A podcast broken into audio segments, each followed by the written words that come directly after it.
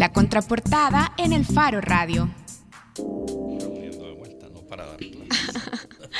Bueno, estamos... ¿Qué ¿Me tengo que poner esto? Sí, sí, sí. Ya escucharon a nuestro siguiente invitado, de hecho. A ver si reconocen esa voz. Lo vamos a, les vamos a dar unos segundos para que adivinen mientras yo lo presento y también les invito a que participen en este tema. Hoy, ya lo habíamos dicho en el inicio del, del programa y también antes de irnos a la pausa, vamos a hablar de la, de la aventura de construir un museo de arte en El Salvador. Y la voz que escuchaban es la voz de Roberto Galicia, nuestro invitado de hoy que es director del Museo de Arte del Salvador, el Marte, pero también es pintor y ha acompañado desde hace décadas la gestión cultural del país. De hecho, formó parte de la Galería Forma de Julia Díaz en sus inicios. En los 70 fue director de arte del Ministerio de Educación, luego director general de Cultura y también en la década de los 70 y hasta mediados de los 80 fue director de la Escuela de Artes Aplicadas de la Universidad Universidad Dr. José Matías Delgado y en los 90 fue titular del Consejo Nacional para la Cultura y el Arte con Cultura. Roberto, gracias por acompañarnos ahora en el Faro Radio. Gracias a ustedes por la invitación y estoy acá en la mejor disposición de responder a sus inquietudes si es que puedo. Yo hacía un recorrido muy rápido por algunas de sus contribuciones y de sus trabajos más importantes también en el ámbito del arte y la gestión cultural del Salvador. Y es que cuando uno revisa su hoja de vida, Roberto, se da cuenta que durante por lo menos unas cuatro décadas usted ha sido un actor muy importante para el arte y la gestión cultural, como decía. Y por eso le queremos hacer esta primera pregunta. Ahora, y por lo menos en el área metropolitana de San Salvador, hay museos, semanalmente se inauguran exposiciones, tenemos un museo de arte que se ha consolidado y que cumplió hace un mes 15 años, ocurren conciertos, espectáculos de danza, teatro, y estos incluso ocurren en espacios públicos. ¿Cómo describiría la etapa que vivimos ahora para el arte y la gestión cultural? Mire, yo sigo creyendo de que todo lo que sucede es la suma de los esfuerzos personales de los artistas y de quienes estamos comprometidos con el arte y la cultura. Más allá de las instituciones, pienso que eh, es el artista como tal el que busca los espacios y se expresa. Eso no quiere decir que no hayan apoyos, pero que no necesariamente eso es lo que está disparando, por decir de alguna manera un poco cruel en nuestro país, eh, lo, que, lo que sucede en la actualidad. Ahora, antes de seguir con la entrevista y para darle paso a la siguiente pregunta, quiero también decirles que tenemos como coentrevistadora a María Luz Noches, periodista del Faro, y que de hecho lleva muchos años también dándole seguimiento a la gestión cultural y de las artes en el país. Hola, Malu. Hola. Qué bueno estar de regreso en estos micrófonos. Y con mejor voz, porque te tuvimos hace un par de días, de semanas. Ajá, pero ahora estás aquí con voz lista para preguntarle a Roberto Galicia también. Sí, bueno, eh, en 2013, si no me equivoco, nosotros publicamos el especial de los iconoclastas, donde aparecía, de hecho, el equipo del Museo de Arte, que es liderado por usted. Y eh, es interesante justamente que en un país como este, el museo principal de arte no es estatal como pasa en muchos países en el mundo, no solamente en Latinoamérica. Entonces, em, justamente sobre eso quería preguntarle. Usted fue director de Concultura en los noventas y em, en 2003 se hace cargo de la dirección de este museo. Y con toda la experiencia que usted tiene en la gestión eh, cultural eh, y el trabajo artístico, eh, qué se siente que en un país como este el arte no sea una prioridad nacional de Estado? Yo creo que hay, hay, varios momentos y, varios ángulos desde los, cual, desde los cuales se puede hacer una, una lectura para tratar de dar una, una, buena, una buena respuesta. El Museo Nacional hoy llamado Nacional de Antropología, doctor David J. Guzmán, es la institución cultural más antigua del país. Y si no la más antigua, una de las más antiguas, tiene 135 años. El Museo Nacional como tal, con sus altas y con sus bajas, no llegó a tener el desarrollo que han tenido los diferentes museos nacionales en todos los países.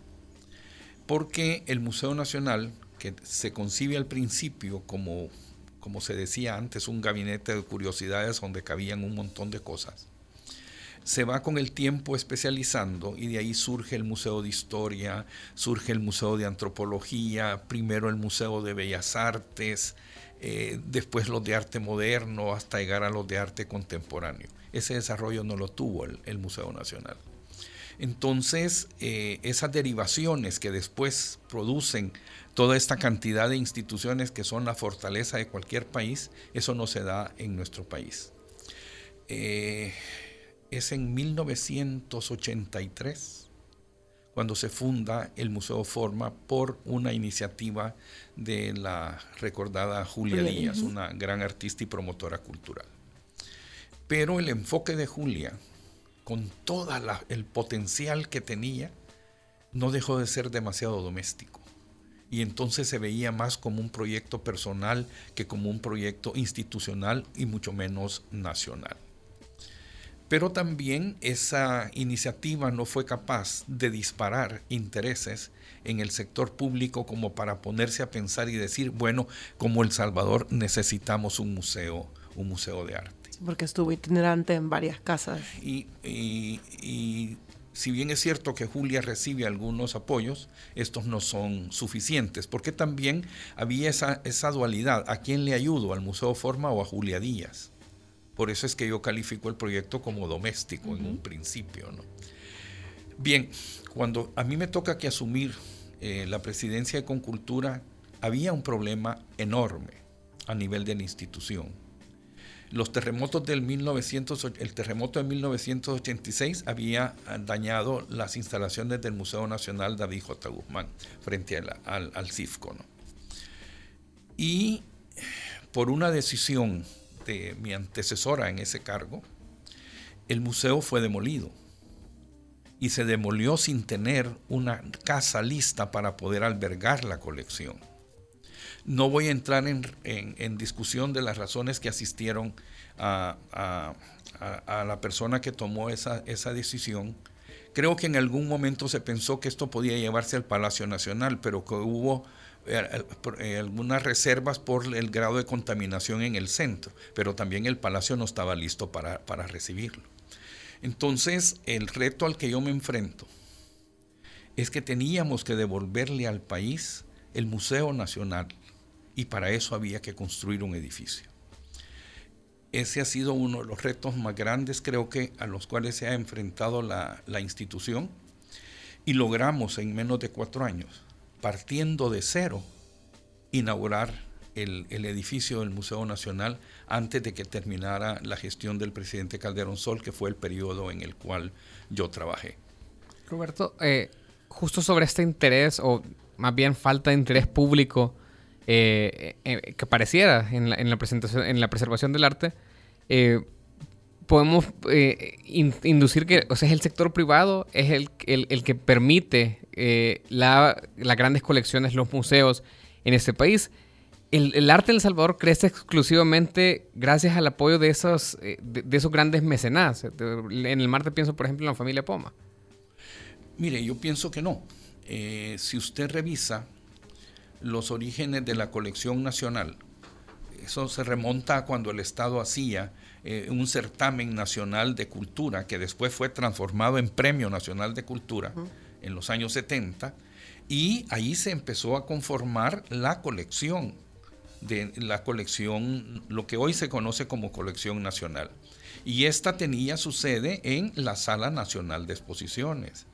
El problema es de que como la sala tenía esa doble función de albergar la colección y de presentar exposiciones, entonces eh, el problema es que nunca estaba exhibida de manera, de manera permanente. Se dejó de lado y la, colección, que es importantísima, eh, porque tiene ejemplos extraordinarios de muchos artistas, eh, hubo necesidad de intervenirla a nivel de restauración y eso se hizo también en un convenio que firmamos con el patronato pro, pro patrimonio cultural para poder hacer la restauración de la, de la exposición, de la, perdón, de la colección. Ahora bien, si nos desviamos un poquito, esta colección llega por fin a exhibirse, aunque parte antes había estado eh, eh, en préstamo con el Museo de Arte del Salvador, y se abre en la Pinacoteca, en la ex casa presidencial. Se habla de que esa es una primera etapa. Y todo el mundo estaba fascinado. ¿Y qué sucede? Cuando llega la otra persona a ocupar la, el cargo de de secretario de Cultura, la cierra. ¿Y sabe cuál fue lo peor? Que los artistas nos quedamos callados. Sí, solo para recordar, hay una nota en el Faro sobre eso, de hecho, el, digamos, dentro de la gestión tan turbulenta a nivel artístico que fue la gestión de Magdalena Granadino, en 2013, casi al final de su gestión, ella inaugura la Pinacoteca, que era la gran ventana a que todos conociéramos la colección nacional de arte y pintura. Luego, cuando llegó Ramón Rivas en 2014, él decide cerrarla porque pensaba que ahí era mejor un museo de historia y él, bueno, termina apenas 2014 cuando él eh, pone su renuncia. Eh, entonces quería preguntarle, Roberto, ok, a partir de... Y, pero ahí, y ni hay pinacoteca y ni hay museo de historia. Ni hay sala, ni hay sala. ni hay sala nacional, todavía. Todavía. Eh, a partir de todo esto y partiendo de la pregunta que hacía Nelson de las, de las iniciativas privadas, bueno, en 2003 se inaugura el Marte y entiendo que lo que buscaba era ser como la casa de, para exponer artistas tanto nacionales como internacionales, porque, por ejemplo, en aquel momento, eh, la, la, fotografía de los iconoclastas, que eran 10 años del museo, por ahí habían pasado grandes de la, de la plástica internacional, como Picasso, Rembrandt, Dalí, Miró, y grandes de la plástica nacional como Rosa Mena Valenzuela, Raúl en las Reyes, Salarrué, Camilo Minero y Carlos Cañas, entre otros.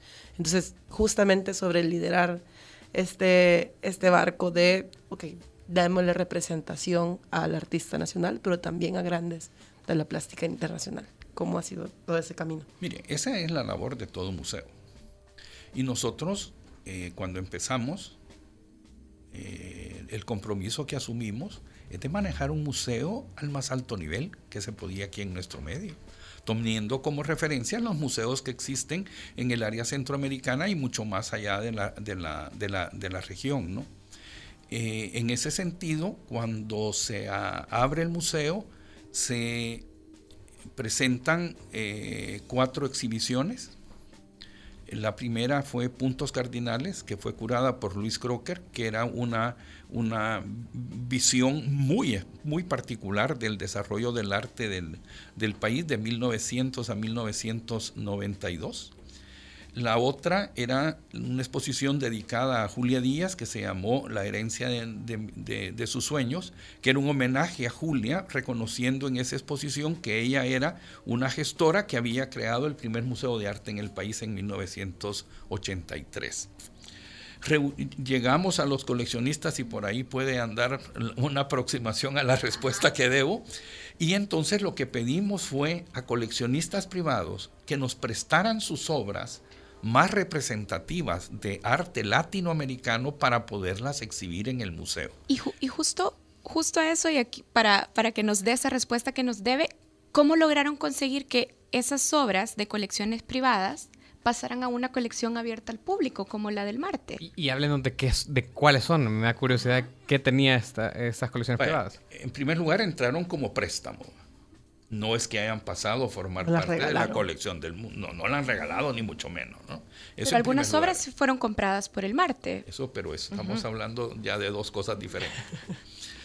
la exposición esa lo que pretendía era poder mostrarle al público, a, la ciudadanía, eh, obras que sabíamos nosotros que estaban en, colecciones privadas y que valía la pena poderse eh, exhibir y que fueran parte de, la realidad de todos los interesados. Entonces, eh, la curadora de esa exposición fue Bélgica Rodríguez. Ella había sido directora del Museo de la OEA, una especialista en, en arte latinoamericano y gran conocedora del arte nacional. Entonces se empezaron a visitar eh, colecciones y las personas tuvieron esa confianza con el museo de podernos prestar obras importantísimas. ¿no? Recuerdo que eh, hubo mucho que hablar con una persona que es propietaria de un botero, al menos de las que yo conozco, y era un botero de un pequeño formato, hicimos un montaje especial para dar esas barreras de seguridad y todo, y por suerte la, exposición eh, transcurrió sin ningún otro, sin ningún tipo de problema. ¿De quién era ese botero?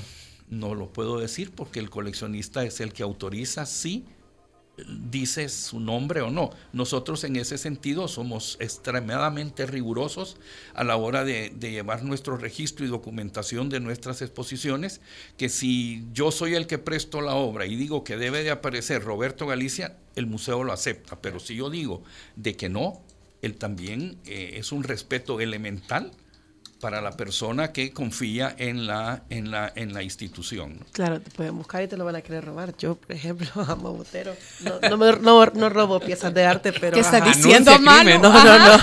No robo piezas de arte, pero... Ajá. Bueno, pero entonces, regresando al caso, el punto es de que nosotros... Eh, fuimos contactados por la Embajada de España y hoy ya lo puedo decir con mucha más amplitud y claridad, y entonces dijeron que querían ellos estar, estaban interesados en formar parte de la inauguración del Museo de Arte. Y nos hicieron un par de ofertas. Y dijimos, no, no porque sean malas, sino porque nosotros estamos esperando algo de un nivel superior para darle el perfil al museo que es el que nosotros queremos manejar de aquí en adelante. Casi. entonces, Llegó un momento en el que nos ofrecieron la suite volar de Picasso. Eh, vino completa, las 100, los 100 grabados. Eso, eh, aquí aparecen en los periódicos la noticia que se presenta en Polonia o en Hungría, etcétera, cuando ya la tuvimos acá y la corta memoria que nos ha acompañado toda la vida se nos hace olvidar esas cosas. Pero ese fue un compromiso, el poder manejar esa exposición sin tener suficiente experiencia para poder hacerlo, ¿no?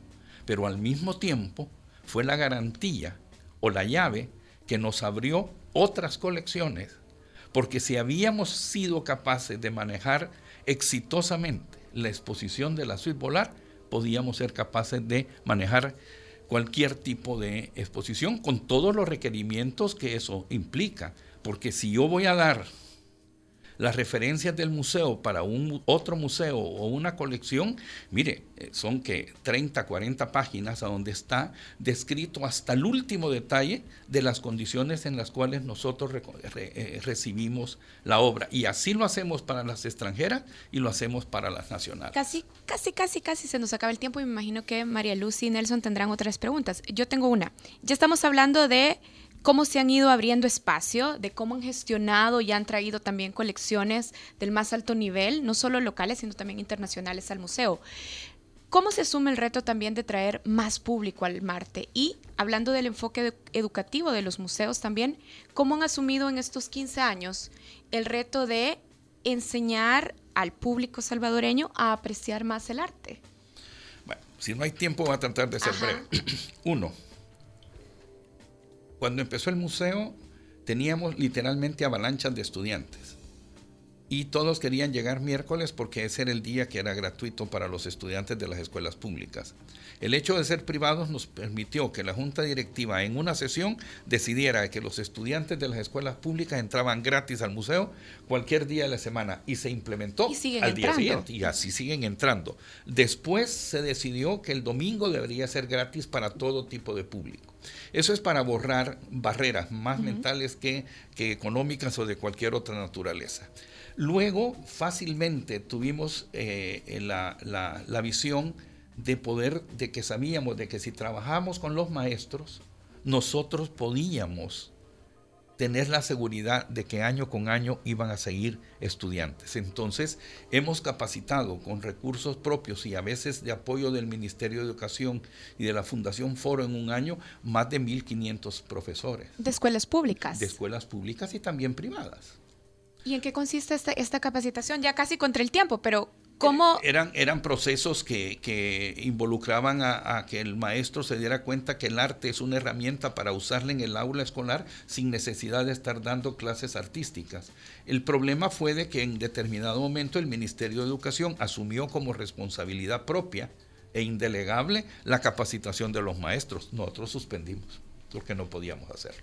Ok, yo quiero preguntar algo porque en esta, en esta época que ha sido como súper controversial es... Eh, y parece que nadie termina de comprenderlo.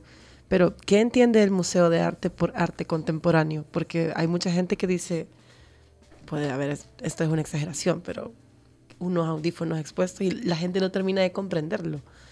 ¿A qué le apuesta el Marte cuando, eh, porque tienen una, una sección, digamos, de las exposiciones que ustedes hacen que es Marte contemporáneo? ¿A qué le apuesta? A no solamente una sección como un programa específico, sino que con la nueva exposición que tenemos, que se llama Diálogos, y que inauguramos formalmente el 18 de enero de este año con motivo de nuestro 15 aniversario, le apostamos a hacer una nueva lectura al desarrollo de la plástica del Salvador y empezamos del presente y nos fuimos hacia el pasado. Y la idea es poder vincular a la gente con lo que está sucediendo actualmente en, en el arte ya en el arte actual ya no importa tanto el resultado final, el objeto que estábamos acostumbrados a, apreciar, a valorar y a admirarnos de las destrezas, sino que hoy lo que importa en gran medida son los procesos. Y por otra parte, la temática que ha estado vigente en el desarrollo del arte del Salvador sigue estando en, en las nuevas propuestas. Lo único que a veces quizás alguien se entretenía este, pintando un muerto y realismo y hay alguien que nos presenta la bala que ha sido capaz de destruir esa vida. Entonces, desconcierta. Pero de igual manera desconcertaron los impresionistas. Lo que pasa es que se nos olvida o nos quedamos en esas épocas y no avanzamos en razón a lo que está sucediendo. Para nosotros lo importante en este momento, con esta exposición, es de que el que llega se vincula directamente con lo que está pasando afuera. Y el museo en ese caso no es ajeno a la realidad, sino que es parte de esa realidad. Bien, bueno, yo creo que nosotros podríamos seguir una hora más, pero se nos acabó el tiempo. Gracias por habernos acompañado ahora. Gracias a ustedes. Bueno, y a todos los que nos escuchan y también se han quedado intrigados si quieren más con esta conversación que hemos tenido ahora con Roberto Galicia, director del Marte, bueno, los invitamos a que vayan a la página del Marte, que es marte.org.sb, y ahí pueden encontrar toda la información sobre las colecciones, sobre los eventos del Marte, o que vayan a sus redes sociales, particularmente a su cuenta de Twitter, que es arroba marte-sv. Gracias. Pero lo mejor es que vayan al museo. Ah, y si no quieren pagar los 50 centavos por los cuales pagamos IVA nosotros, que allá los, no lo, me canso de repetirlo, que visiten el museo los domingos, que es gratis. El martes paga, el martes paga IVA de las entradas que recibe. Sí. Bueno, bueno, depende entonces cómo quieran ir. Pueden ir el domingo gratis. Si son profesores, pueden también consultar sobre el programa gratis para escuelas. Así es. O pueden pagar los 50 centavos, pues. Gracias, gracias, por habernos acompañado. Un gusto. Nos vamos. Sí, nos vamos. Un, saludo a todos los que nos estaban viendo en el Facebook Live, que hay un montón de saludos. Y bueno, nos vamos con esta canción que escogí. Espero que le guste. Camino de hormigas, Los Lovers. Adiós.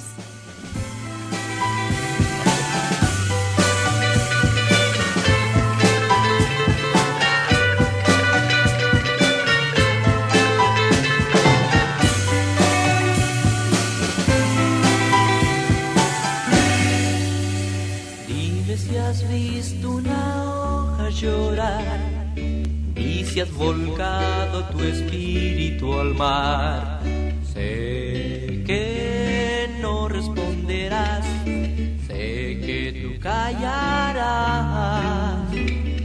Pienso que lejos y cerca de mí puedo tenerte con solo pensar. Aguardarás, que